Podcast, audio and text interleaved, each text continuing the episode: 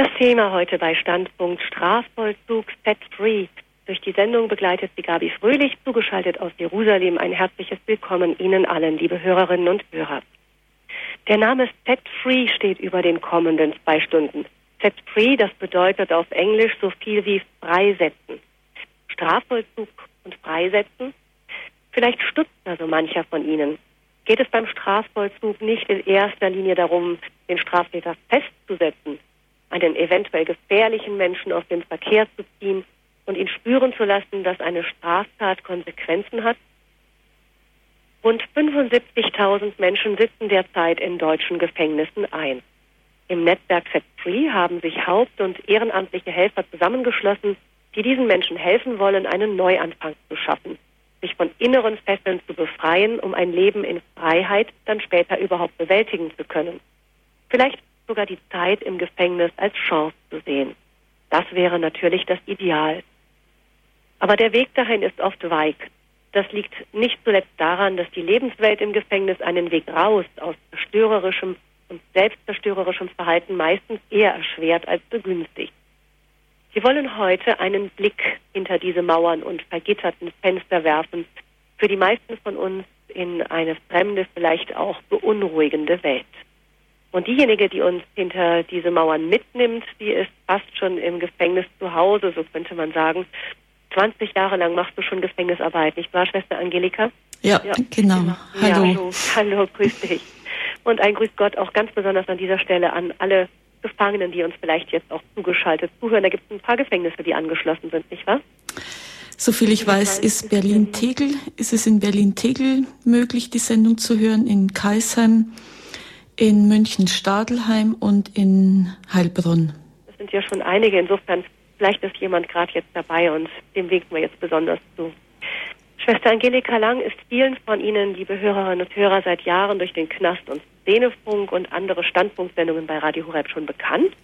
Deshalb mache ich die Vorstellung diesmal nur kurz. Schwester Angelika stammt aus einem bayerischen Dorf. Ähm, du hast eine recht bewegte Jugend hinter dir, nicht wahr? So, wo du auch rebelliert hast gegen eine Empfindung, deine Empfindung nach verlogene und lieblose Umwelt. Du hast dann etwas mit Drogen experimentiert, wurdest dann aber von weiterem Abdriften durch eine sehr starke Gotteserfahrung bewahrt. Angelika genau. hat Sozialarbeit studiert, schloss sich der Emmaus-Bewegung an. Das ist eine Gemeinschaft ehemaliger drogenabhängiger Gefangener und sonstiger Randgruppen, gegründet von Bruder Jan, der früher auch hier sehr oft auf Sendung war, der leider jetzt schon gestorben ist. Und wenn ich mich daran erinnere, Schwester Angelika, du hast ja dann dich von Anfang an ganz besonders zu Gefangenen hingezogen gefühlt. Du hast ja sehr, sehr früh schon mit der Gefängnisarbeit begonnen. Was hat dich da angezogen? Durch meine eigene Erfahrung des Ausgestoßenwerdens äh, habe ich mich innerlich besonders mit denen solidarisiert, die auch ausgestoßen werden. Und Gefangene sind, denke ich, die Menschen in der Gesellschaft, die am meisten am Rande sind, am meisten ausgestoßen am meisten verachtet werden. Und das war so, da habe ich mich mit ihnen solidarisiert und das andere war so Reaktionen, die ich in der Bevölkerung mitgekriegt habe, äh, dass solchen Menschen oft keine, also so habe ich es empfunden, keine Chance gegeben wird oder Bemerkungen wie Kopf ab oder wieder die Einführung der Todesstrafe, dass Menschen das befürwortet hätten. Äh, und wenn ich mir solche Menschen dann etwas näher angesehen habe, wenn ich sie gekannt habe, ähm, dann ist mir oft aufgefallen, dass, dass es in ihrem Leben einiges gibt, das nicht in Ordnung ist und ich mir dann oft gedacht habe, also ich das sehr ungerecht empfunden habe, dass ähm, geurteilt wird über ja, Menschen, die im Gefängnis sind, von anderen, in deren Leben auch so manches nicht in Ordnung ist. Und mir oft dieser Satz eingefallen ist von Jesus, wer von euch ohne Sünde ist, der werfe den ersten Stein. Das war so sehr prägend für mich.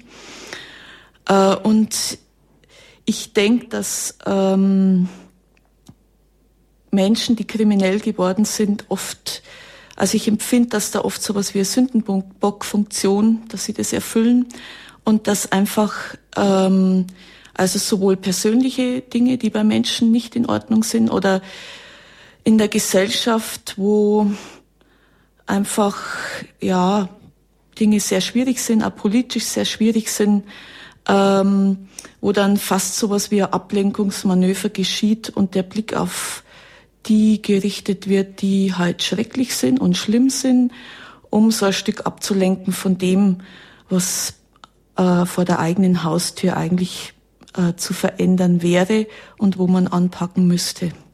Da nicht auch manchmal so etwas, auch Angst einfach dahinter? Ja, ich, äh, ich meine, in den Medien wird das ja oft sehr hoch gespielt. Ich meine, du hast schon gesagt, Kopf ab. Ich habe erinnere mich da an, an, an Titel, die an Straftäter verliehen wurden, wie Monster, Tier. Ähm, dann, wenn ein Richter wenig Strafe ähm, verhängt, dann wird von Kuschelrichtern geredet. Also das wird ja schon recht hoch gespielt auch und mein Eindruck ist schon auch, dass da, dass da viel Angst auch in der Bevölkerung ist. Vor etwas Unberechenbarem vielleicht, ja. Ich meine, das ist sicher der Fall, dass da auch viel Angst dahinter steckt, wobei es ja so ist, also wenn man ähm, Statistiken ansieht über Kriminalität, äh, dann steigt die Kriminalitätsrate nicht. Also es gibt wohl Unterschiede, dass also manche Delikte ähm, steigen, andere sinken, aber so insgesamt steigt die Kriminalität nicht. Und äh, aber durch die Medien wird ein Bild geschaffen, dass es ähm, also dass die Kriminalität halt ständig zunimmt und äh, und durch die Detailberichterstattung, die dann oft geschieht oder ähm, wie das dargestellt wird, wird natürlich, ich sag, ein Stück Angst geschürt. Also wie eine Panikmache manchmal. Ja, genau, ja. Mhm. genau aber wahrscheinlich auch noch mit daran, dass du durch deine langjährige Gefängnisarbeit auch die Menschen selber kennst und nicht nur die Tat siehst, sondern den Täter.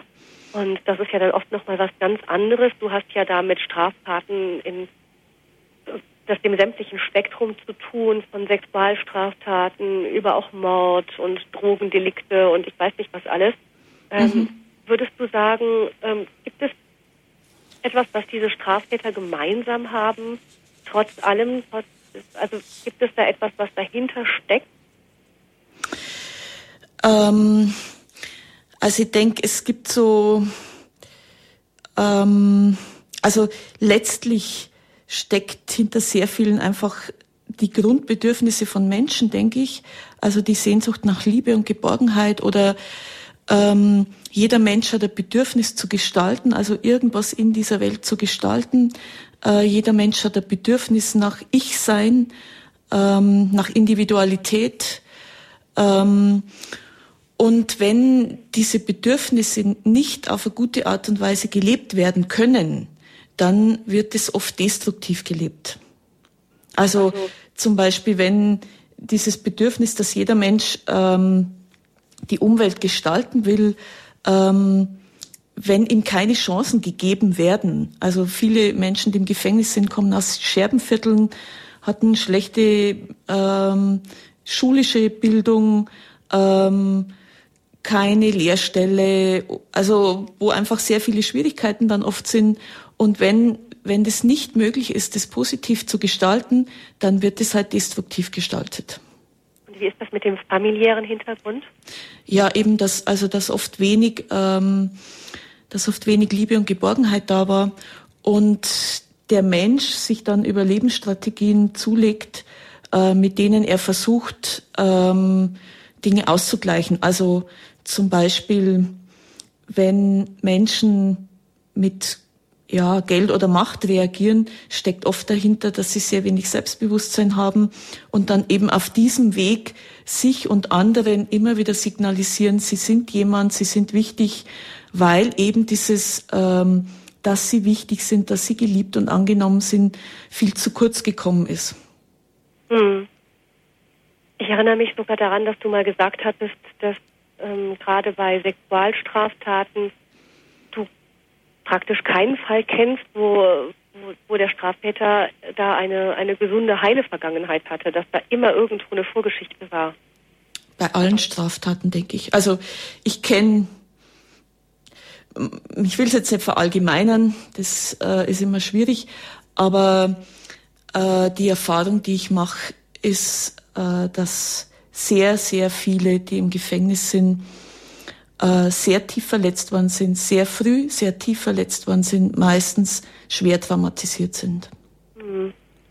Und dass das letztlich die Ursache ist, warum es dann ähm, dazu kommt, dass Menschen auf die schiefe Bahn kommen oder warum es dann zu Delikten manchmal, also gerade Tötungsdelikte sind ja oft ähm, ja, aber normalen Menschen, also sage jetzt mal, jetzt nicht so Leute, die aus der Szene kommen, sondern die ein normales bürgerliches Leben geführt haben und wo es dann halt zum Tötungsdelikt zum Beispiel kommt.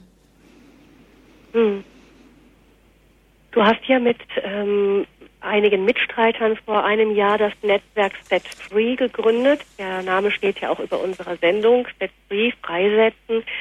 Was ist da euer Ansatz? Kannst du da vielleicht mal kurz die Grundzüge schildern? Also unser Ansatz ist ähm, diese, dass wir freisetzen möchten, also dass Menschen freigesetzt werden, dass sie frei werden von Gewalt, Kriminalität, Sucht, äh, dass Menschen freigesetzt werden, also dass sie äh, in ihre Berufung kommen, und die Grundzüge, also was uns wichtig ist, sind verschiedene Ebenen. Also sowohl wir möchten ein Bewusstsein in der Gesellschaft schaffen, dass es die Gesellschaft braucht. Ähm, ich sag's mal negativ, wenn keiner an die Menschen im Gefängnis glaubt, wenn keiner ihnen die Hand reicht, wenn keiner ihr Freund sein will, wenn keiner etwas mit ihnen zu tun haben will, dann werden sie sehr sicher rückfällig. Äh, also dass es die Gesellschaft braucht, dass es Menschen braucht, die den Menschen im Gefängnis die Hand reichen, die ihnen die Hand reichen, wenn sie entlassen werden. Ähm, dass es ehrenamtliche Mitarbeiter braucht und dass auch die Haltung, die die Gesellschaft hat, eine Rolle spielt, ob Menschen rückfällig werden oder nicht. Also ich denke, jeder Mensch kennt es, ähm, wenn jemand negativ gegen mich eingestellt ist, dann brauche ich das, manchmal brauche ich gar keinen Kontakt zu haben. Ich spüre das. Und äh, die Menschen im Gefängnis spüren diese Ablehnung. Sie spüren, dass sie keine Chance kriegen.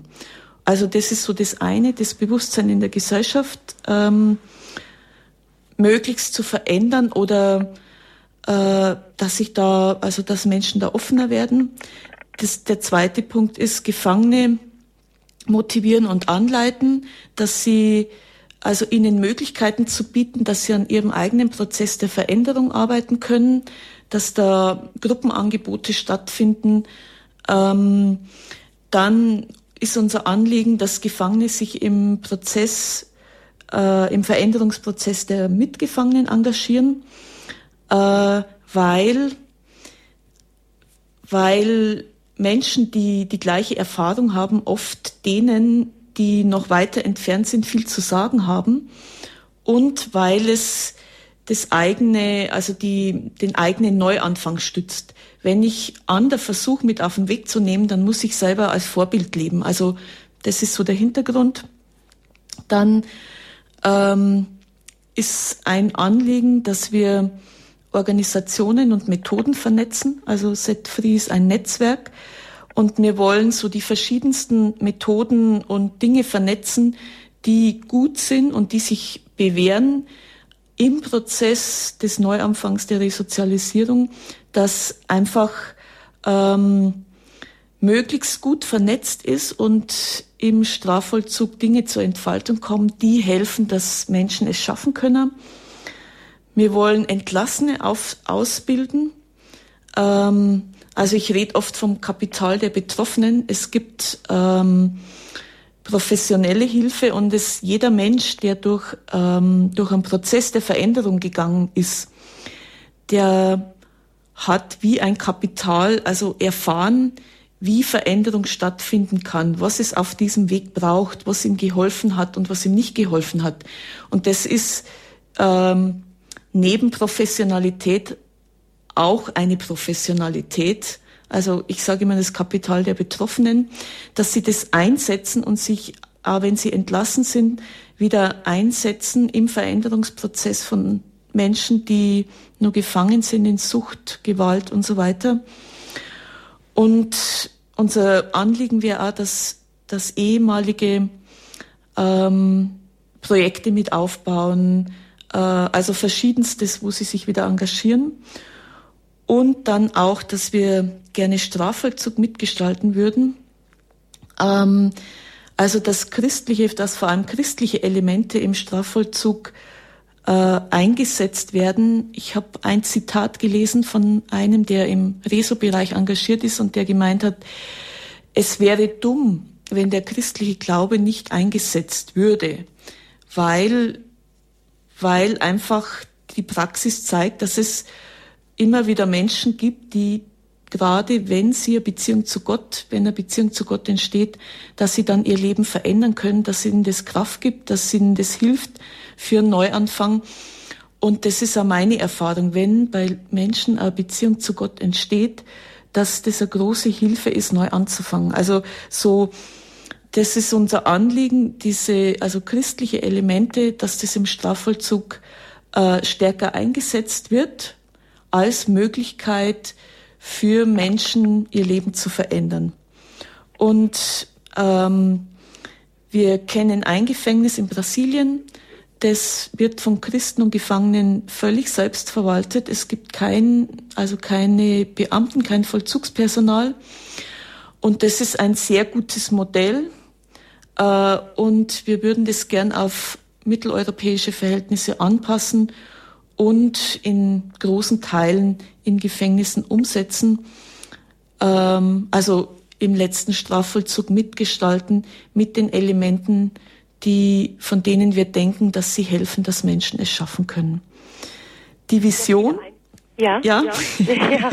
Das sind ja viele Einzelpunkte. Vielleicht ähm, können wir dann, ähm, du kannst gleich nochmal deine Vision sagen und ähm, danach werden wir eine Musik hören und äh, wir können dann danach vielleicht auch mal auf die Einzelpunkte eingehen, ja. dann nochmal. Das sind ja viele Einzelelemente ja. und wir können dann vielleicht auch mal sehen, wie auch vielleicht äh, der eine oder andere der Hörer sich mit einbringen kann, ähm, sei es von zu Hause aus oder irgendwie. Vielleicht fühlt sich da ja auch jemand angesprochen. Also ich bitte die Hörer dann auch einfach mal hinzuhören, ob da etwas in ihnen widerhallt. Aber jetzt sagst du noch das, was deine Vision ist und danach hören wir ein Lied von Xavier Naidoo. Du hast Lieder von Xavier Naidoo mitgebracht, ja.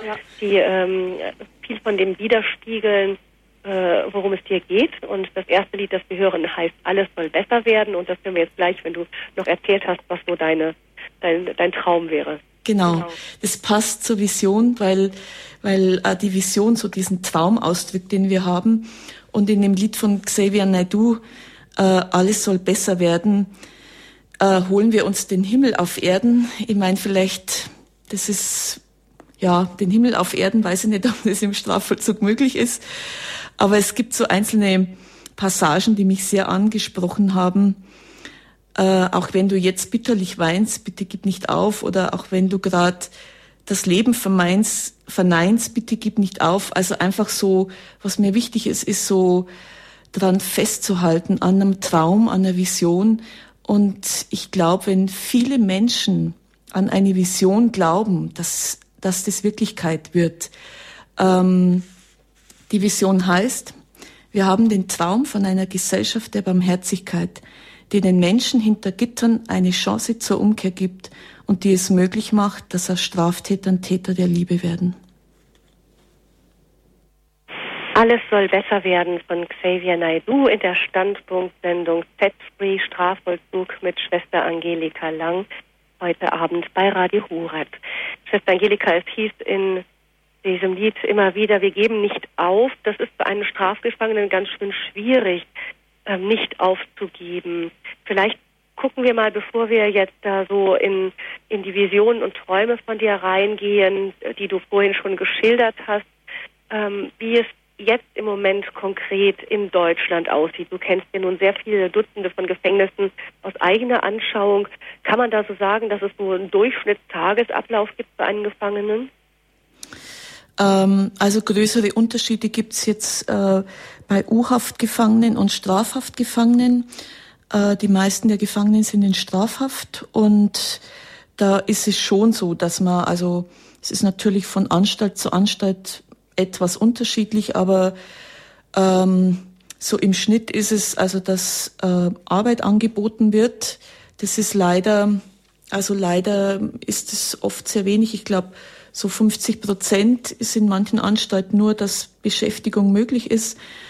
Ähm, dann sind so Erledigungen wie Essensausgabe, Wäschetausch, Einkauf. Abends sind oft Gruppenangebote, eine Stunde Hofgang am Tag. Ähm, dann gibt's Einschluss, Aufschluss, Umschluss. Also Einschluss heißt, dass die Tür zu ist, dass der Gefangene weggesperrt ist. Aufschluss heißt also auf manchen Abteilungen, dass dann äh, die Gefangenen auf dieser Abteilung, dass die Zellen praktisch offen sind und sie miteinander reden können oder spielen können, Karten, keine Ahnung. Ähm, Umschluss bedeutet, dass ähm, zum Beispiel ein Gefangener sich auf die Zelle eines anderes, anderen ähm, mit einschließen lässt. Also besuchen kann. Genau, genau. Und dann wird aber zugeschlossen. Hm. Ähm, dann gibt's Einzelzellen, es gibt Zweimannzellen, es gibt Säle. Also das ist auch unterschiedlich. Ähm, ich denke, meistens sind's Einzelzellen. Ähm, genau. Was für viele Gefangene angenehmer ist, also für manche ist es vielleicht angenehmer einzeln, für andere weniger. Genau. Ich erinnere mich daran, dass ähm, ich kan kannte einen Gefangenen, der nicht Raucher war und der immer mit Rauchern zusammengeschlossen war. Was das war für den ganz schön anstrengend. ja, genau. genau. Oder manchmal ist es auch so, also die baulichen Maß, äh, die baulichen Verhältnisse sind oft ja einfach noch, also manche Gefängnisse sind sehr alt und sehr renovierungsbedürftig. Toilette zum Beispiel. Genau, genau wenn dann die, die, Toilette nicht abgesperrt, also nicht abgeschlossen ist, sondern mitten im Raum und das man zu mehreren, äh, das geht dann also an die Menschenwürde, denke ja, ich. Ja. Mhm. Gerüche und so weiter. Ja. ja. Mhm. Das kann man sich gut vorstellen. Oder äh, dass Heizungen oder so äh, manche Heizungen, die kann man nicht ausmachen, die sind dann, also die, entweder sie bullern ohne Ende oder sie gehen gar nicht oder kaum und man ist, sitzt dann im Winter im halbkalten Raum. Hm. Und wahrscheinlich dann noch der Fernseher, der, wo es ein Streitungsprogramm gibt. Ja, ja, genau. Immer wieder und so. Dadurch, dass das auch eine, eine Stresssituation irgendwo ist, ist es wahrscheinlich auch ein enges Zusammenleben schwierig ähm, meistens kristallisiert sich also eine sehr starke Hierarchie heraus. Also das ist im Gefängnis eh sehr stark, dass es ähm, auf Gängen dann einen Chef dieses Gangs oder einen Saalboss gibt äh, und der halt dann bestimmt, wie Dinge laufen. Und da gibt es auch Erpressungen und so, nicht? Verschiedenstes, genau. Mhm. Ja. Ähm, ja, das heißt, wenn da ein Gefangener reinkommt, der vielleicht eigentlich da in die Kriminalität so gerade reingerutscht ist, vielleicht noch relativ jung und so weiter, ähm, man sagt ja immer wieder, dass das Gefängnis den Menschen oft nicht besser mache. Also so wie der Gefängnisalltag aussieht und äh, das, was durch Einsparungsmaßnahmen, also dass einfach, dass Menschen immer mehr weggeschlossen werden, ähm, also das, wie Strafvollzug jetzt praktiziert wird, äh, denke ich, dass er Menschen nicht bessert, sondern eher äh, dazu verhilft, dass sie noch krimineller werden. Hm. Ähm, wie sieht es denn mit der Resozialisierung aus? Das ist ja oft ein, das ist ja ein Wort, das man sehr gerne gebraucht, dass man äh, so immer wieder gesagt wird, dass das wichtig sei, Resozialisierung, also im Grunde wieder gesellschaftsfähig machen. Ähm, passiert da etwas in der Richtung in den Gefängnissen? Also erstmal ist ähm, das Strafvollzugsgesetz, das ist, ging jetzt über. Also jetzt können die Länder ihr eigenes Strafvollzugsgesetz machen. Ähm, und da ist zum Beispiel in Bayern ist es so, also ich lese vielleicht mal den äh, Paragraph 2 vor vom Strafvollzugsgesetz. Im Vollzug der Freiheitsstrafe soll der Gefangene fähig werden, künftig in sozialer Verantwortung ein Leben ohne Straftaten zu führen. Der Vollzug der Freiheitsstrafe dient auch dem Schutz der Allgemeinheit vor weiteren Straftaten. In Bayern äh, wurde das jetzt umgedreht und es heißt jetzt, der Vollzug der Freiheitsstrafe dient dem Schutz der Allgemeinheit vor weiteren Straftaten. Also der Schutz der Allgemeinheit wurde an erster Stelle gesetzt. Es soll die Gefangenen befähigen, künftig in sozialer Verantwortung ein Leben ohne Straftaten zu führen. Und die Behandlung wurde an zweite Stelle gesetzt. Ähm, ich habe dann die Auswirkung davon. Die Auswirkung davon ist, dass einfach äh, der Schutz der Gesellschaft also an erste Stelle gestellt wird, was ja grundsätzlich nicht schlecht ist, denke ich mal.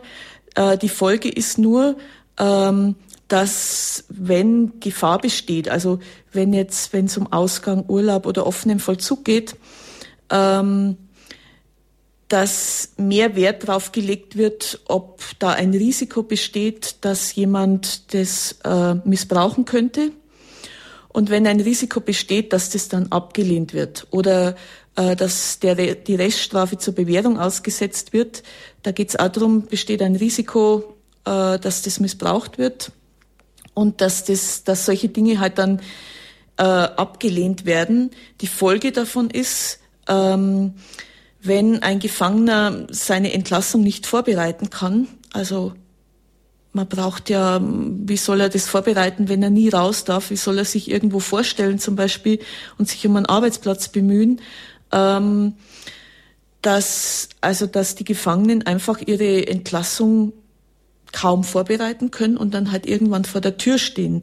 Also so diese, dieser Sicherheitsaspekt, der eigentlich Sicherheit, die Sicherheit verstärken soll, das ist meines Erachtens führt genau zum Gegenteil, nämlich dass die Sicherheit gefährdet wird, weil die Gefangenen, die werden wieder entlassen. Also ich glaube, ähm, ich meine, die, meiste, die, die meisten Gefangenen werden einfach irgendwann wieder entlassen. Es gibt natürlich einige, die Sicherungsverwahrung haben und ähm, wo das immer wieder überprüft wird, ob sie irgendwann entlassen werden und manche werden sicher auch nicht mehr entlassen, aber die meisten werden wieder entlassen.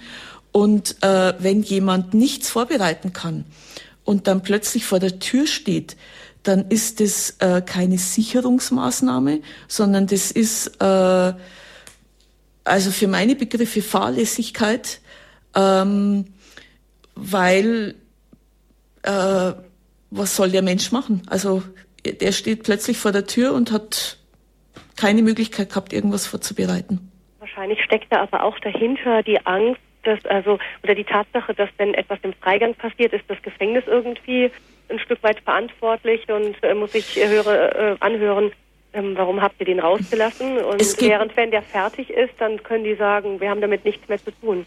Für mich geht es da letztlich um Politik. Also es wird Politik gemacht, so äh, die Bevölkerung oder die Gesellschaft äh, fordert mehr Sicherheit und dann wird der Bevölkerung äh, gesagt, dass sie jetzt härtere Maßnahmen ergreifen im Umgang mit Menschen, die straffällig werden. Äh, das ist letztlich ähm, führt es nicht zu mehr Sicherheit, sondern eigentlich zu einer Gefährdung. Wie sieht das denn mit den Rückfällen aus? Ähm, kommt es da häufig, äh, also wie kommt es, Entschuldigung, wie, wie kommt es bei den Freigängen, kommt es da häufig zu Rückfällen innerhalb des Freigangs? Ich habe Zahlen nochmal gesucht. Ich habe also ich habe vor kurzem eine Zahl gelesen und es war sehr gering, also unter 10 Prozent, weit unter 10 Prozent, glaube ich. Ich habe die Zahl leider nicht mehr gefunden. Also es wird sehr selten missbraucht, äh, wenn jemand Ausgang und Urlaub oder im offenen Vollzug ist. Das heißt, wenn man so ähm, Sicherheit ähm, gegen Resozialisierungsmaßnahmen ausspielt, ist das deine Erfahrung nach der ganz falsche Weg, sondern die Sicherheit wird durch gute Resozialisierungsmaßnahmen erhöht. Genau. Ich meine, die, der Gefangene, der heute ähm, zu gefährlich ist und nicht, nicht Urlaub und Ausgang bekommen kann, der ist morgen der Nachbar von uns. Also das muss man sich einfach mal überlegen. Für meine Begriffe wird, äh, wird das einfach verdrängt. Also die sind jetzt weggesperrt, die Gesellschaft verdrängt es, jetzt ist alles in Ordnung äh, und es wird im Grunde damit nicht umgegangen. Und wichtig wäre, mit dem Problem äh, Kriminalität umzugehen. Um zu sehen, was kann man tun, dass Menschen wieder in die Gesellschaft eingegliedert werden.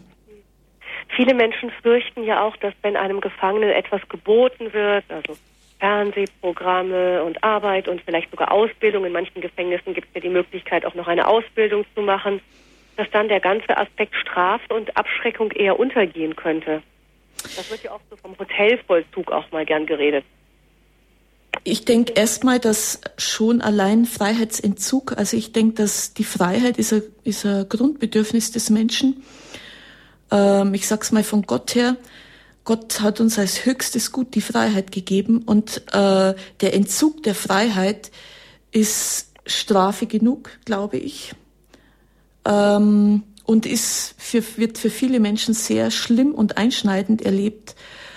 Ähm, und ich denke, man muss sich einfach überlegen, was man will. Also will die Gesellschaft, will die Politik, ähm, dass Menschen wirklich wieder eingegliedert werden, dass sie ähm, Bürger werden, die verantwortlich in unserer Gesellschaft umgehen. Wenn das Ziel ist, dann müssen wir darauf hinarbeiten, dass dieses Ziel möglichst gut verwirklicht wird und dass möglichst viele Dinge angeboten werden, dass Menschen sich dahin entwickeln können.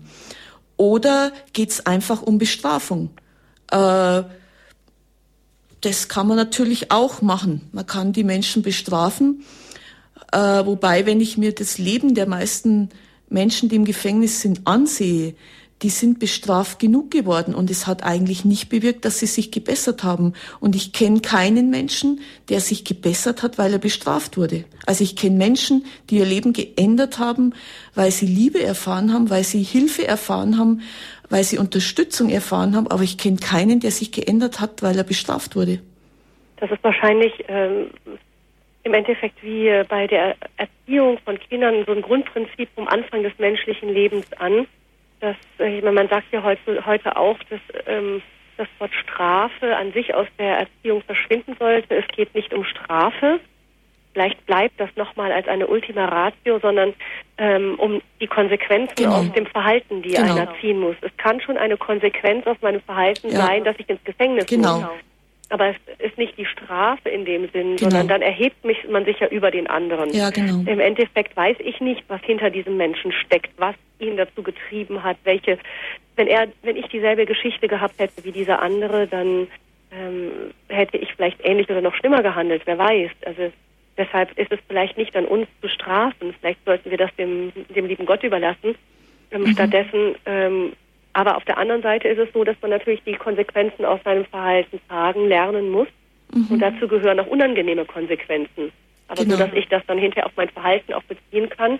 Und dazu gehört, bei der Kindererziehung ist das dasselbe, das gute Vorbild, ähm, die, ähm, die Liebe, die man demjenigen schenkt, die Förderung, positiv Energien einzusetzen. Und so im Endeffekt fängt das von den kleinsten Kindesbeinen an, als Grundprinzip des Lebens, wo wo man dann hofft, dass also normalerweise richtige Strafe gar nicht nötig sein sollte, sondern ähm, das Leben an sich erzieht den Menschen. Genau, so denke ich auch. Also richtig einfügt, man muss sich einfügen in eine Gesellschaft und ähnliches. Normalerweise ist das der beste Erziehungseffekt.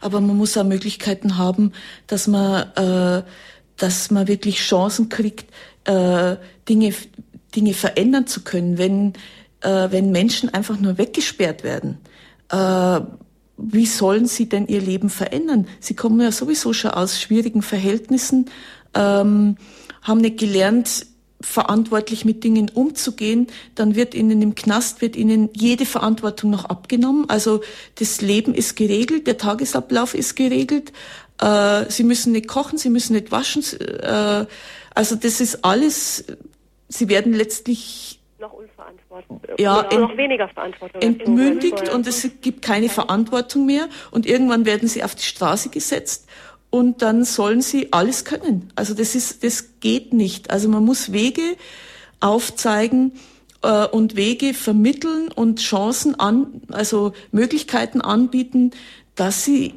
dass sie ihr Leben verändern können, dass sie Dinge, wo sie äh, also wo Defizite sind, dass sie da Dinge nachholen und aufholen können. Vielleicht können wir noch einmal ein Lied hören, wieder von Xavier Naidu, ähm, und uns dann mal einem konkreten Beispiel zuwenden. Ähm, welches Lied würdest du jetzt vorschlagen, Angelika? Äh, das habe ich jetzt leider gerade nicht parat. Ich glaube, gib nicht auf, heißt es. Okay. Gib nicht auf. Das nächste Lied von Xavier Naidu hören wir jetzt und dann ähm, hören wir dann nochmal von einem Beispiel von einem jungen Mann, der, ähm, der seinen Weg gegangen ist und einen Weg hinaus aus Kriminalität, Gewalt und Ähnlichem gefunden hat. Hören wir aber erst nochmal das Lied gibt, äh, gibt nicht auf. Das passt dann auch sehr gut zu diesem Lebensbild. Sie haben eingeschaltet bei der Sendung Standpunkt zum Thema Set Free Strafvollzug mit Schwester Angelika Lang. Wir haben von Schwester Angelika in der vergangenen Dreiviertelstunde gehört, wie sie, ähm, welche Erfahrungen sie in der Gefängnisarbeit gesammelt hat. Äh, es läuft jetzt im Moment so auf ähm, den Kerngedanken hinaus, dass Strafvollzug unbedingt ähm, auf Resozialisierung hinauslaufen muss, dass das reine Wegsperren eher kontraproduktive Folgen hat, weil die Straftaten danach fast vor, als der Rückfall fast vorprogrammiert ist, während eine gute Resozialisierung ähm, die Straffreiheit eines Straftäters, die künftige Straffreiheit viel eher fördert. Schwester Angelika, du hast zahllose Beispiele für diese These in deiner äh, Arbeit mit Gefangenen gesammelt. Vielleicht könntest du uns ein Beispiel schildern von einem Strafgefangenen, der vielleicht erstmal so düstere Prognosen hatte und der es dann aber doch geschafft hat, eine Kehrtwende im Gefängnis zu schaffen. Ähm, ich wollte ihn eigentlich einladen, habe ihn aber jetzt nicht mehr erreicht, und zwar der Andi aus München. Ähm, wir haben uns kennengelernt 2006, glaube ich, in München-Stadelheim. Und da war so das erste Mal Begegnung und wo er so das erste Mal berührt worden ist. Ähm, er ist dann entlassen worden, war kurz vor der Entlassung, wurde dann aber nach innerhalb kürzester Zeit wieder rückfällig und ich habe ihn 2007 wieder in München-Stadelheim getroffen. Ähm, und da hat er beim Einsatz, einem Gefängniseinsatz von uns, ähm, also so eine klare Entscheidung für Gott getroffen, dass er sich auf eine Beziehung mit Gott einlässt und dass er so sein Leben mit Gott leben will. Ähm, hat dann auch angefangen, also das hat ihm Kraft gegeben und es sind auch Dinge eingetreten, äh, also wo Gott einfach eingegriffen hat. Ich denke an eine Situation, ähm, die er erzählt hat, die er war mit mehreren anderen Gefangenen auf, dem, also auf einer Zelle und die anderen hatten Drogen und ähm, er hat die ganze Nacht gekämpft, weil er keine Drogen mehr nehmen wollte, hat dann gebetet und also ganz intensiv gebetet und dann haben die die Drogen nicht mehr gefunden. Also die waren einfach verschwunden. äh, also wo für mich einfach deutlich ist, dass Gott eingegriffen hat. Es war mehrmals sehr eindrücklich, wo er Geschichten erzählt hat, wo, wo er so erlebt hat, dass ein Stück übernatürlich oft äh, Dinge passiert sind, ähm, die die Situation plötzlich gewendet haben. Also das war so der Anfang. Dann nach diesem, nach unserem Einsatz war ein äh, Glaubensgrundkurs, ein Alpha-Kurs und der so einfach die ähm, ja, dass so die grundlegenden Glaubensthemen werden da behandelt und dass so sich, wenn Menschen sich auf Gott einlassen, dass das einfach erstmal gefestigt wird oder so, ähm, ja, diese Grundthemen irgendwie behandelt und verstanden werden. Ähm, und nach diesem Alpha-Kurs war er in der Endlich Leben-Gruppe. Endlich Leben ist ein Gruppenseelsorgeprogramm, das nach den zwölf Schritten der anonymen Alkoholiker aufgebaut ist und diese zwölf Schritte ähm, so als Grundlage hat. Da gibt's ein sehr gutes Arbeitsbuch. Also mit dem Arbeitsbuch haben sie dann gearbeitet. Was dazu geführt hat, also da geht's einfach um Auseinandersetzung. Warum bin ich süchtig? Warum bin ich straffällig? Äh, was kann ich tun, äh, wo Überlebensstrategien, also Überlebensstrategien sind zum Beispiel, es gibt Menschen, die legen sich die Überlebensstrategie zu, ich brauche niemand.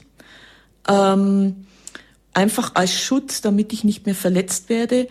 Und äh, was aber dann von den Grundbedürfnissen abschneidet. Also wenn ich diese Überlebensstrategie habe, ich brauche niemand, dann ähm, wird mein Bedürfnis nach Gemeinschaft, nach anderen Menschen, dieser Grundbedürfnis jedes Menschen ist abgeschnitten, weil mir dieser Schutz, dass ich nicht mehr verletzt ist, das ist so vorrangig, äh, dass ich lieber das lebe, bevor ich ja äh, dieses Grundbedürfnis lebe.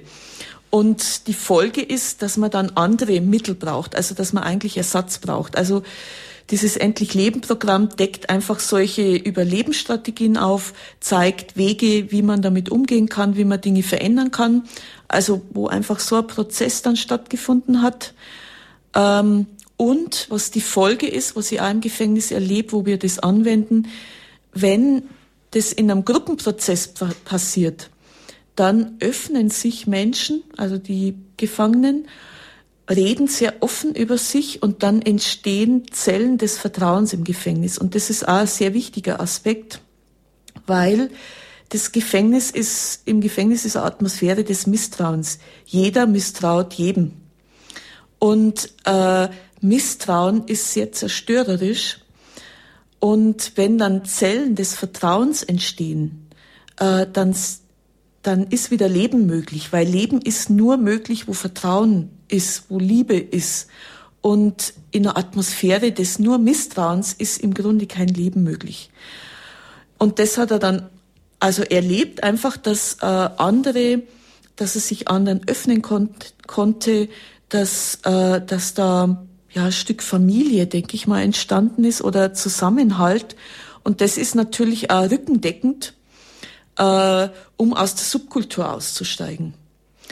Das waren also so jetzt im Gefängnis wichtige Schritte und dann draußen im Gefängnis, also wie er dann entlassen wurde, äh, dass einfach Kontakte zu Menschen und zu einer christlichen Gemeinde entstanden war, wo er Anschluss gefunden hat und wo Menschen einfach immer wieder auch Dinge abgefangen haben, wenn es kritisch war. Also zum Beispiel finanzielle Probleme ähm, dass dann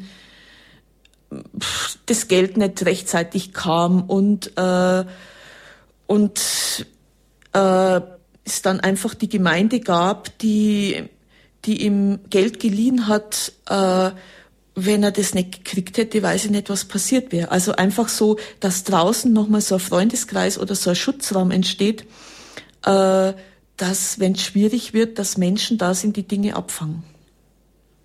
Mhm. Ähm, was glaubst du, was, also wenn jemand im Gefängnis so umkehrt, wie das bei diesem Andi passiert ist, dann ist das ja schon so, du hast ja geschildert, wie so die Struktur generell im Gefängnis aussieht. Ähm, was muss, was muss da passieren, damit man es schafft, so gegen den Strom anzuschwimmen? Das ist ja bestimmt die Momente, die kennt jeder von uns draußen auch. Es gibt die Momente des Zweifels und so. Ähm, und dann gegen so einen starken Strom anzuschwimmen, das ist sicher nicht einfach. Also ich denke, es muss was, äh, hm, was muss passieren? Also wie wichtig ist auch Rückhalt von außen zum Beispiel? Ähm, ich meine, das hängt natürlich wieder von der Persönlichkeit des Einzelnen auch sehr stark ab. Also wenn jemand ähm, so gestrickt ist, wenn er irgendwie was findet, was von dem er überzeugt ist, äh, und dann lebt er das. Also es gibt ja solche Menschen. Wenn ich jetzt von was überzeugt bin, dann ist das klar und dann sage ich das den anderen und dann äh, bin ich kompromisslos. Wenn jemand so gestrickt ist, der hat es natürlich einfacher. Wenn jemand ähm, sehr viel Ängste hat und eher sehr schwach ist, äh, die brauchen oft andere Menschen, also die brauchen oft sehr viel Rückhalt, um gegen den Strom schwimmen zu können. Und du hast auch davon erzählt, dass es ähm, immer wieder diese verschiedenen Gruppen gab, also erstmal dein Einsatz äh, mit, mit anderen Helfern. Du gehst da ja oft auch mit ehemaligen Gefangenen in die Gefängnisse. Ähm, dann der Alpha-Kurs, dann diese Endlich Leben-Gruppe. Das klingt schon so, als ob es da eine Offenheit auch in den Gefängnissen gäbe, auch auch solche Gruppen zuzulassen, wo, wo die Gefangenen vielleicht nochmal neue Impulse bekommen können für ein neues Leben? Das ist unterschiedlich. Also es gibt jetzt war ich zum Beispiel in einem Gefängnis in Bayern, wo eine sehr, sehr große Offenheit da ist, äh, also wo sehr viel Wert auf ehrenamtliches Engagement gelegt wird, äh, wo der Anstaltsleiter sehr viel Wert auf Resozialisierung legt, ähm, wo, wo so spürbar ist, ähm, dass der Beamte an wichtige Positionen setzt, die einfach äh, auf eine gute Art und Weise mit anderen umgehen. Und das prägt natürlich Atmosphäre in einem Gefängnis. Also äh, und es gibt andere Anstalten, wo sehr wenig Spielraum angeboten wird oder wo das sehr ja fast ungern gesehen wird, sage ich mal. Weil das dann noch organisatorischen Aufwand bedeutet und so. Ja, Mehrarbeit oder was wollen die und das hat sowieso alles keinen Sinn äh, oder das ist alles unprofessionell äh, oder die sind alle nur blauäugig, äh, also wo viele Dinge ja. dann in die genau. Vielleicht noch ganz kurz ähm, die Frage, wie ist das? Ähm, du hast davon erzählt, dass dieser Andi so eine, eine Gottesbegegnung, Gotteserfahrung auch im Gefängnis hatte. Erlebst du sowas häufiger? Ich erlebe das häufiger, ähm, wobei es wichtig ist, also wie der Glaube angeboten wird.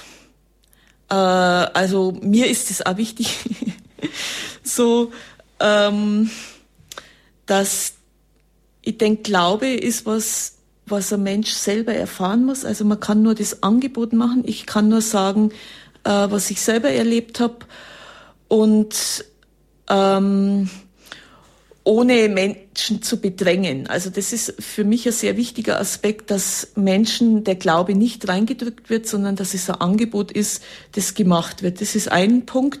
Und das Zweite ist, ähm, Manchmal ist, empfinde ich das, ähm, manche Menschen verkünden das sehr floskelhaft äh, und wenig vom Leben abholend. Und ich erlebe eigentlich immer, wenn das sehr vom Leben her kommt, dass, dass dann eher dann die Menschen berührt einfach und dass sie offen, dass sie eigentlich ja. offen sind und dass es sie berührt. Wenn das so ganz kurz, wir müssen gleich erst noch mal die leider die Hörer von ähm, UK, der UKW-Frequenz von Radio Horeb in München verabschieden. Liebe Hörerinnen und Hörer, Sie ähm, werden jetzt erstmal von der Sendung von Radio Horeb herausgeschaltet. Es kommt dann ein anderes Radioprogramm. Wir wünschen Ihnen auf jeden Fall trotzdem noch einen gesegneten Sonntagabend. Sie erfahren gleich noch in einer Ansage, wo Sie diese Sendung, wenn Sie möchten, auch noch weiter zu Ende hören können. Auf jeden Fall Ihnen von unserer Seite einen gesegneten Sonntagabend. Ähm, Angelika, ich lasse dich erst noch einmal zu Ende reden und dann für die anderen Hörerinnen und Hörer, die weiter bei uns dabei bleiben, ähm, gibt es noch die Möglichkeit, auch mit dir selber zu sprechen. Aber sag noch schnell zu Ende. Also wie muss Glaube verkündigt werden? Also, dass es nicht so floskelhaft äh, verkündigt wird, sondern sehr vom Leben abholend. Und ähm, also für mich ist Glaube für mich ist es das Kostbarste, was ich in meinem Leben erfahren habe.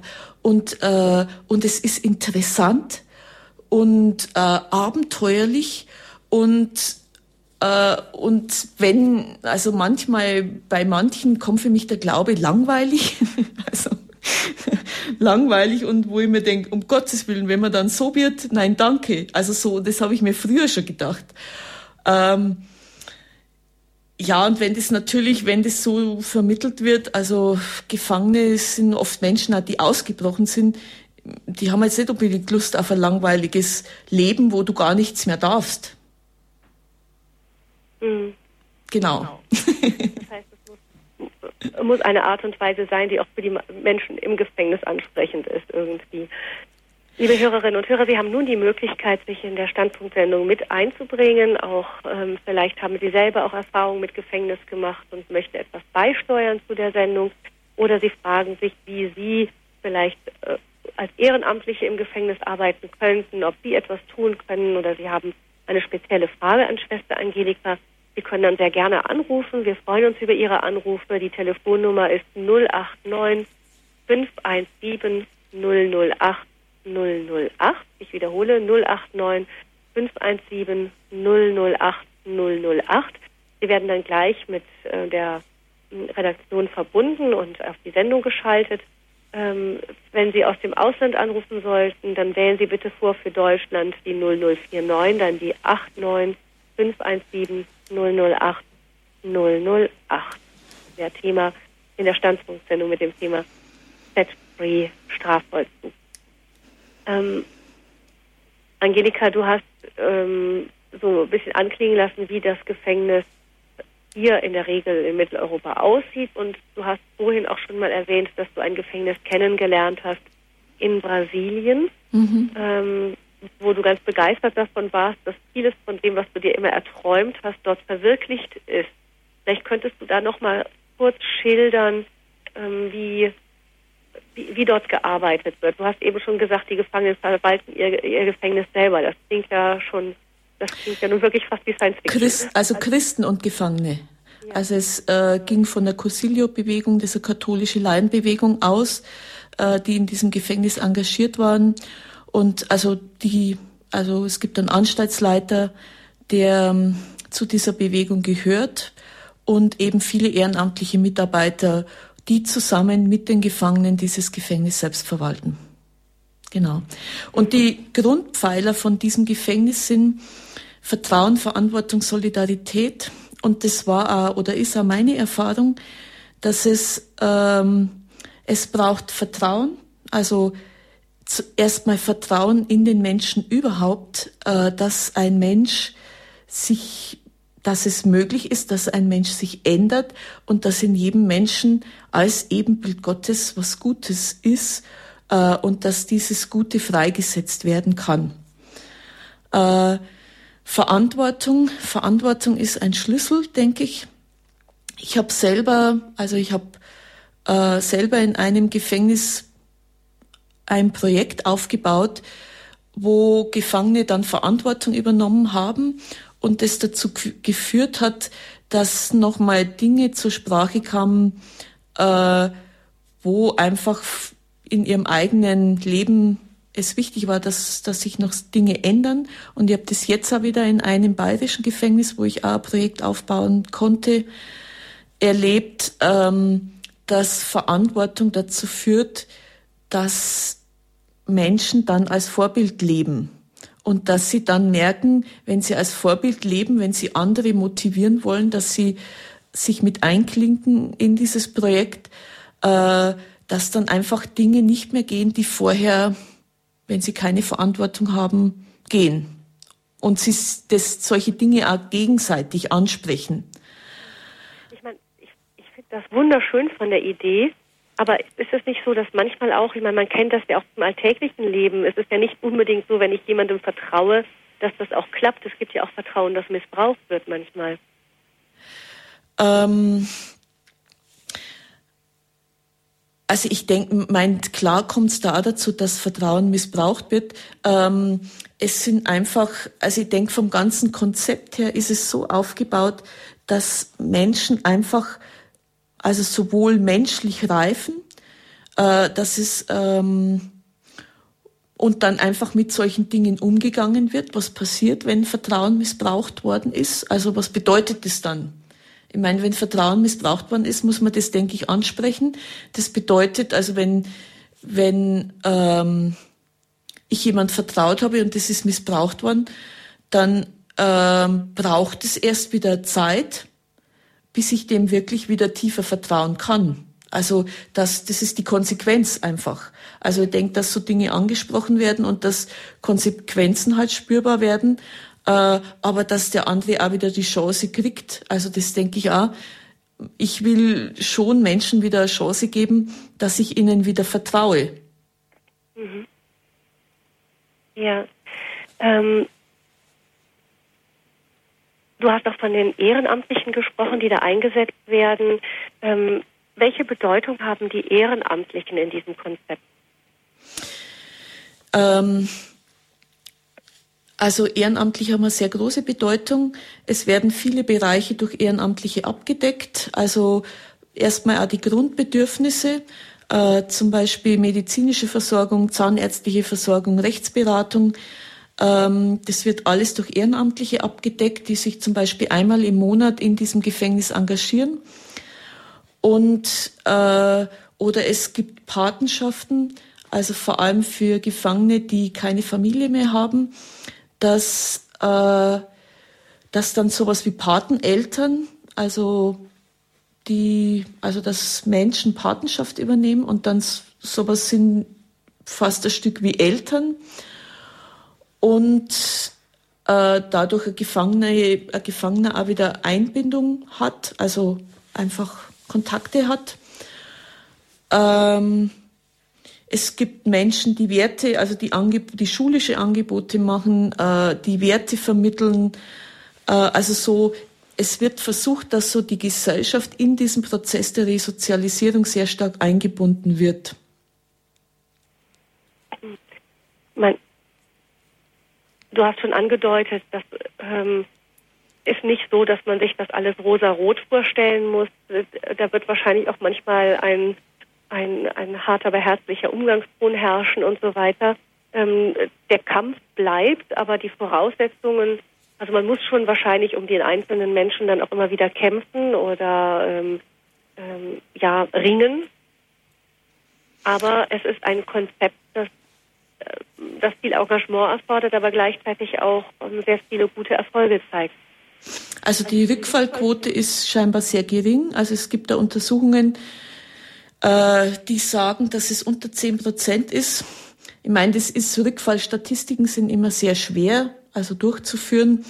Selbst wenn es, ich sag mal, wenn es 40 Prozent wären, der Schnitt in, in Deutschland, glaube ich, ist äh, 75 oder sogar 80 Prozent, ich weiß es nicht genau, auf jeden Fall zwischen 70 und 80 Prozent äh, ist die Rückfallquote. Äh, und in Brasilien ist sie noch, also ist sie höher, ist sie an die 80 Prozent Grenze. Ähm, von daher, selbst wenn diese Statistik jetzt nicht stimmt und es meinetwegen 40 Prozent wären, die rückfällig werden, ist es weitaus geringer als äh, die Rückfallstatistik von einem normalen Gefängnis. Dieser Weg wird kein leichter sein. Auch im Gefängnis ist der Weg raus aus Straffälligkeit und Gewalt oft kein leichter. Ähm, das haben wir jetzt in den Gesprächen mit Schwester Angelika äh, schon wieder zu spüren bekommen. Wir wollten jetzt schauen, noch ein bisschen verstärkt ähm, in der Standpunktsendung zum Thema Set-Free Freisetzen im Strafvollzug, wie man Gefangenen helfen kann, ähm, damit der Strafvollzug sinnvoll sein kann. Ich meine, Angelika, es ist ja von uns aus irgendwo klar, dass wir jetzt nicht direkt hier plötzlich Gesetze verändern können, aber vielleicht kann man etwas zur Atmosphäre ja. verbessern. mein Ziel ist es schon. ja. Gut, ich meine, was kann man eben, da, wahrscheinlich ist das, worauf wir direkten Einfluss haben, zunächst mal eine atmosphärische Verbesserung. Wie kann man dazu beitragen? Also, äh, also wie es im Moment aussieht, gibt es Angebote. Äh, also zum Beispiel werden überall, also es gibt so punktweise Angebote, die im Gefängnis gemacht werden. Also zum Beispiel werden überall Sexualstraftätertherapien eingerichtet. Jetzt werden äh, Therapien für Gewalt, also Gewaltdelikte für Menschen, die Gewaltdelikte haben, eingerichtet. Ähm, und das Verhältnis ist dann so, dass ähm, zum Beispiel, also ich kenne jetzt in einem Gefängnis, wo so eine Sexualstraftätertherapie, die ist für 16 Mann, da sind vier Hauptamtliche beschäftigt. In, dann gibt's mindestens 750 Gefang andere Gefangene in diesem Gefängnis. für die sind vielleicht fünf, sechs Sozialarbeiter und ein Psychologe zuständig. Also einfach um mal das Verhältnis darzustellen. Das ist, äh, also für mich ist, steht es in keinem Verhältnis. Äh, also da empfinde ich einfach, dass, ähm, dass das völlig unverhältnismäßig ist. Also man kann nicht für eine kleine Gruppe, ich weiß nicht, wie viele Hauptamtliche anstellen und der Rest geht irgendwie leer aus. Also ich denke, es müssen äh, Angebote gemacht werden, wo einfach für viele Menschen eine Möglichkeit besteht, etwas zu tun. Und das ähm, Vielleicht können wir da gleich noch mal kurz drauf eingehen, nämlich das ist ja hat auch wieder mit dem Ehrenamt wahrscheinlich auch zu tun. Ähm, das genau. ist ein wichtiges Thema. Wir haben aber eine Hörerin in der Leitung, die darauf wartet, auf Sendung zu kommen, Frau Ruprecht aus Augsburg. Guten Abend, Frau Ruprecht.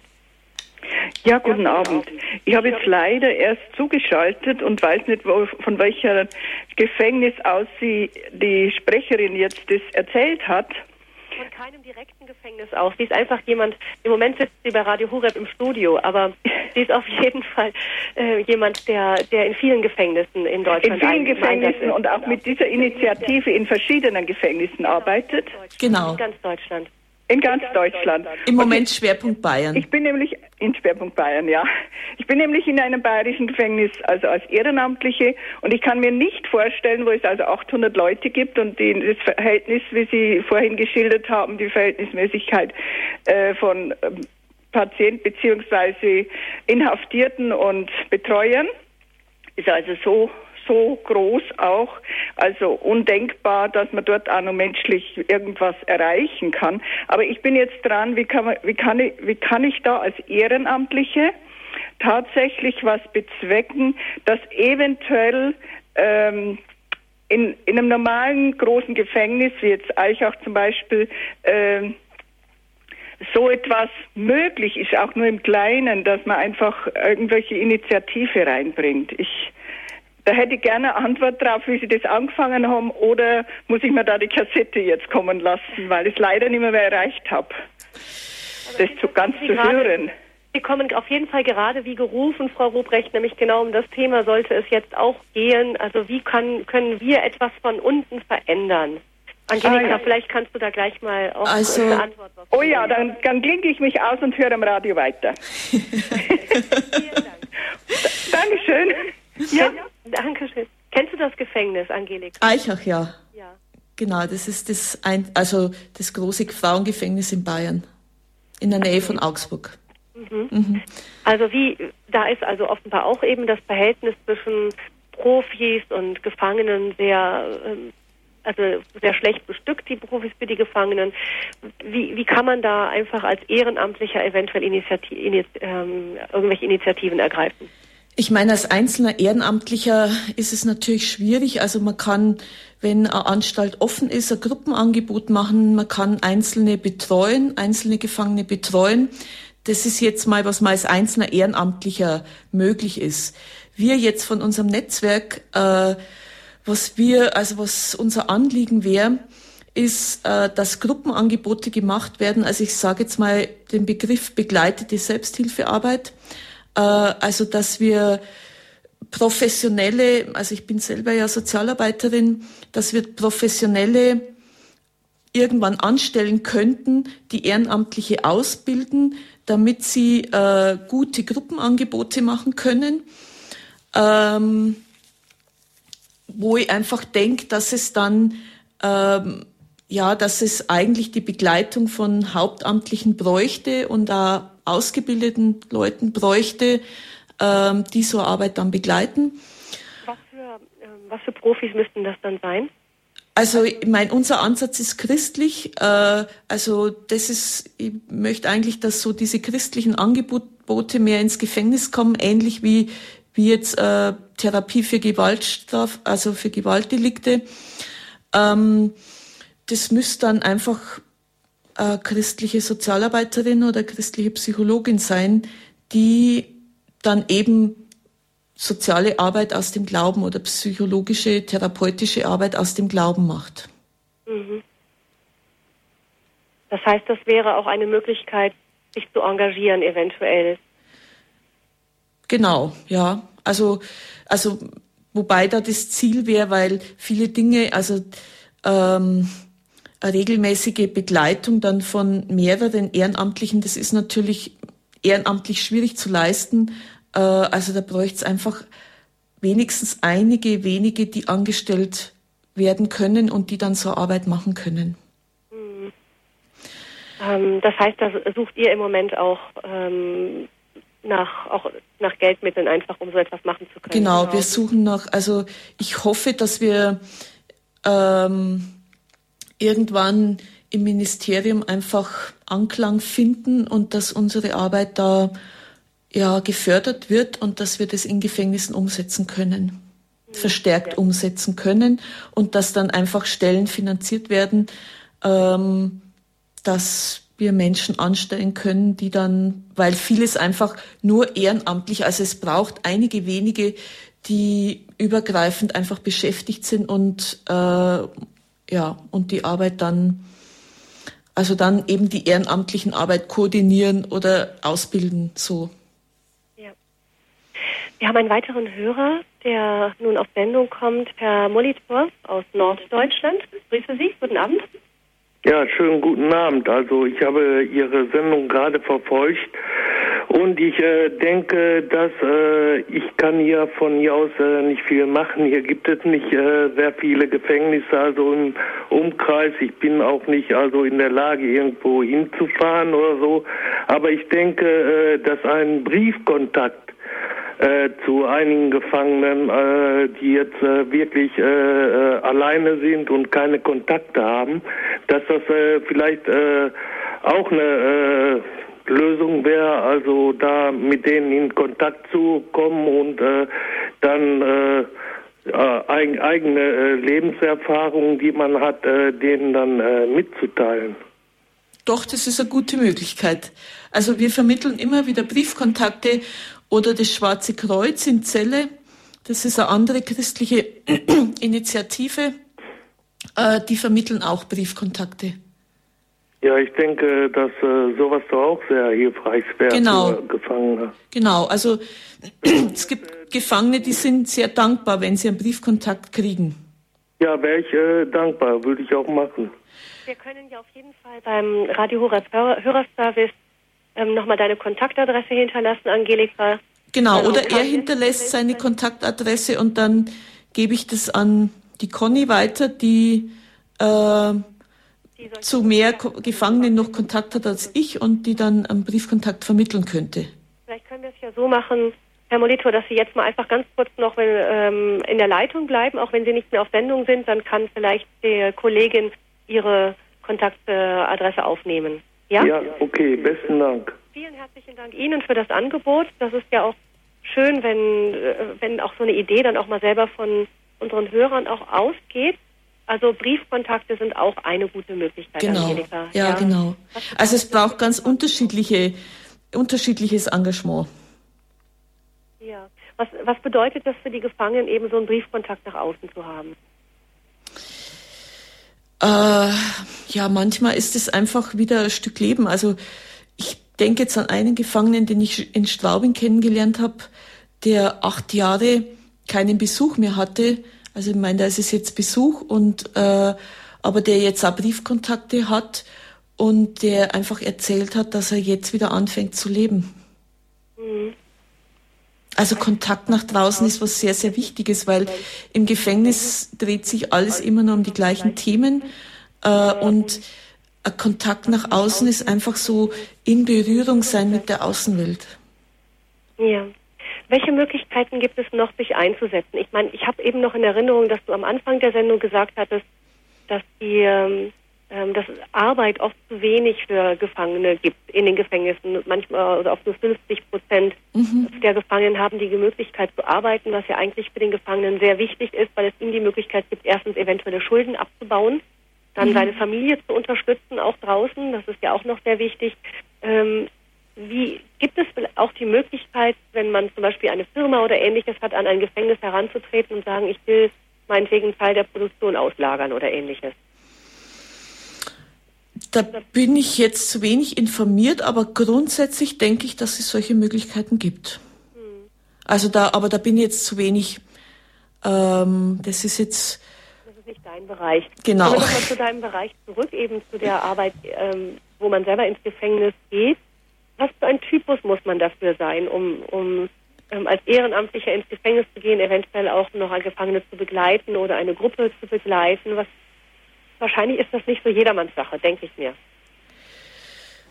Äh, ich kenne sehr unterschiedliche Menschen, die ins Gefängnis gehen. Also wir haben jetzt erst wieder in, in einem Gefängnis in Bayern, wo zehn neue Mitarbeiter mit ins Gefängnis gehen und die waren alle wirklich durch die Bank sehr tief berührt von dem, was sie erlebt haben, äh, wie offen die Gefangenen sind, wie sie auf sie zugehen. Ähm, und ich meine, grundsätzlich äh, ist es gut, wenn ja, wenn ein Mensch, der ins Gefängnis geht, eine eigene Stabilität hat, also wenn jemand total labil ist, sich äh, gar nicht durchsetzen kann, gar nicht Nein sagen kann, der ist sicher ungeeignet fürs Gefängnis. Also manchmal auch darum geht, auch Nein sagen zu können. Es genau. immer wieder, ich erinnere mich von früher auch immer wieder Gefangene, die dann mal auch Geld gerne möchten oder dass man was vermittelt, was schwierig ist oder so. Genau. Ja, genau. Aber es ist jetzt nicht so, dass man also fast alle Ehrenamtlichen, die mit uns ins Gefängnis gehen, das sind ganz normale Menschen, die ein normales Leben führen und äh, die mit dieser Welt Gefängnis noch nie Berührung hatten.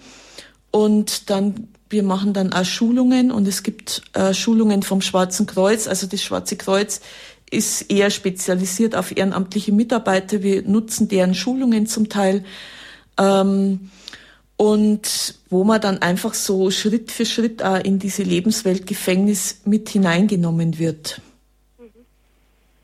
Ähm, ist es auch eine Möglichkeit, sich zu engagieren, indem man der Familie des Gefangenen hilft, zum Beispiel?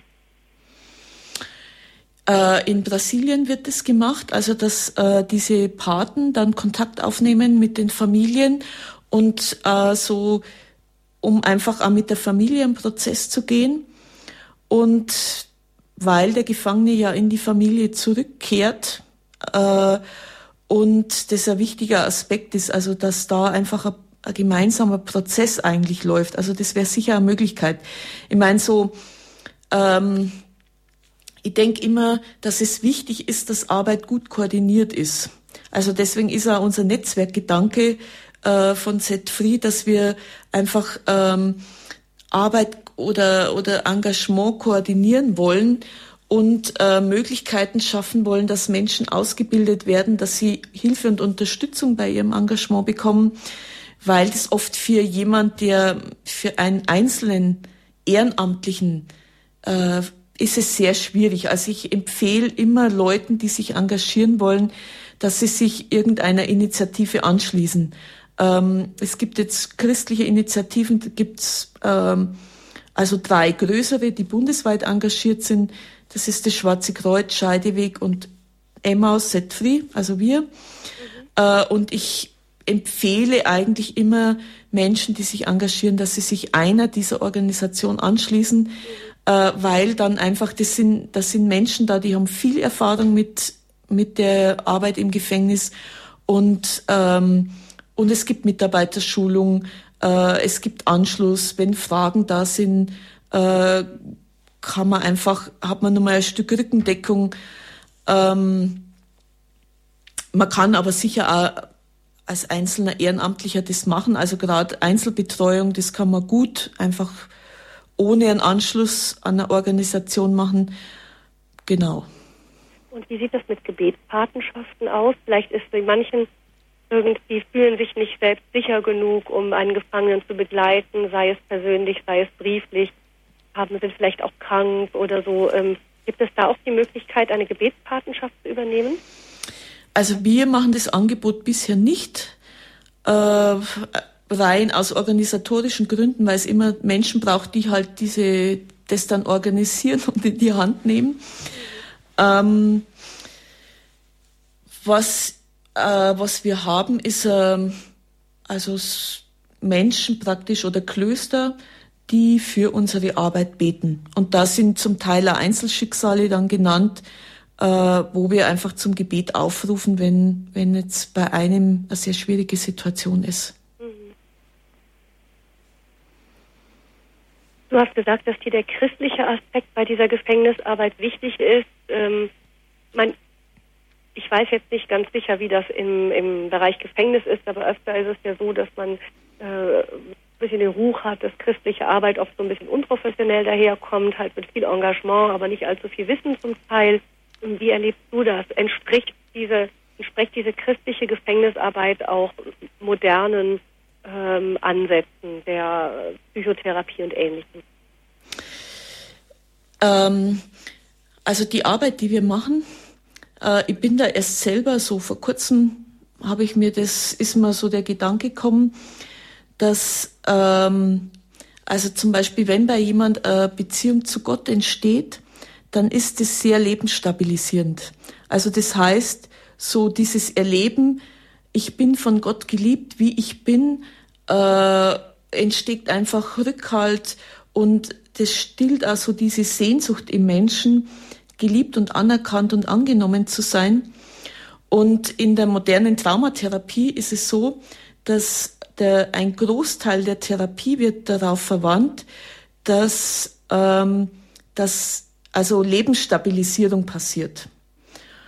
Und dann dachte ich, das ist ja irgendwie irre. Also eigentlich passiert das durch unsere Arbeit. Wenn Menschen, dass dieses Angebot gemacht wird von der Beziehung zu Gott und wenn das entsteht, dann wirkt sich das Leben stabilisierend aus. Und erst dann äh, ist es möglich, also wenn äußerlich und innerlich stabilisiert ist, ist es möglich, an schwierige traumatische Erfahrungen dran zu gehen. Und also das ist eigentlich so der Ansatz, dass, äh, dass erstmal durch diese Beziehung zu Gott, die angeboten wird, stabilisiert wird, äh, dass dann sehr niedrigschwellig ähm, gearbeitet wird an Veränderungsprozessen, also zum Beispiel mit diesem Endlich Leben Programm äh, Nein sagen, äh, so diese Entdeckung von Überlebensstrategien und was kann ich da dran ändern, wie kann ich da mein Verhalten, mein Denken verändern. Und erst dann das dauert oft viele Jahre. Erst dann, wenn, äh, wenn ein Mensch in dieser Weise stabilisiert und niedrigschwellige Dinge verändert hat, ähm, dann kann man nochmal an tiefergehende traumatische Erfahrungen drangehen, weil ein Mensch das dann oft erst aushält. Ein Hörer aus Düsseldorf hat noch angerufen und hätte gern die Kontaktadresse für das Schwarze Kreuz. Ich vermute, Schwester Angelika, dass äh, du das entweder rausfinden kannst irgendwie und vielleicht oder hast und dann auch bei meinem Hörerservice hinterlegt kannst. Genau, ja? okay. Das heißt, wer sich für die Adresse vom Schwarzen Kreuz oder vom Netzwerk Z3 interessiert, einfach um nachzufragen, äh, wo und wie er sich engagieren kann. Vielleicht wohnt auch jemand in der Nähe eines Gefängnisses und wird sich gerne einer Gruppe anschließen. Beim Hörerservice bekommen Sie dann die Kontaktadressen ähm, und Telefonnummern. Ich gebe die Telefonnummer vom Hörerservice gleich noch am Ende der Sendung durch. Ähm, Was mir nochmal ja. wichtig ist mit diesem christlichen Aspekt, ich war früher viel zögerlicher, weil mir, also weil es mir einfach sehr äh, fern liegt, irgendwie Menschen was reinzudrücken. Also so einfach diese Achtung vor jedem Menschen, dass er sich entscheiden kann, ob er das zulassen will oder eben nicht zulassen will. Äh, inzwischen geht's mir so, dass ich, dass ich einfach die Erfahrung gemacht habe, dass viele es nicht schaffen.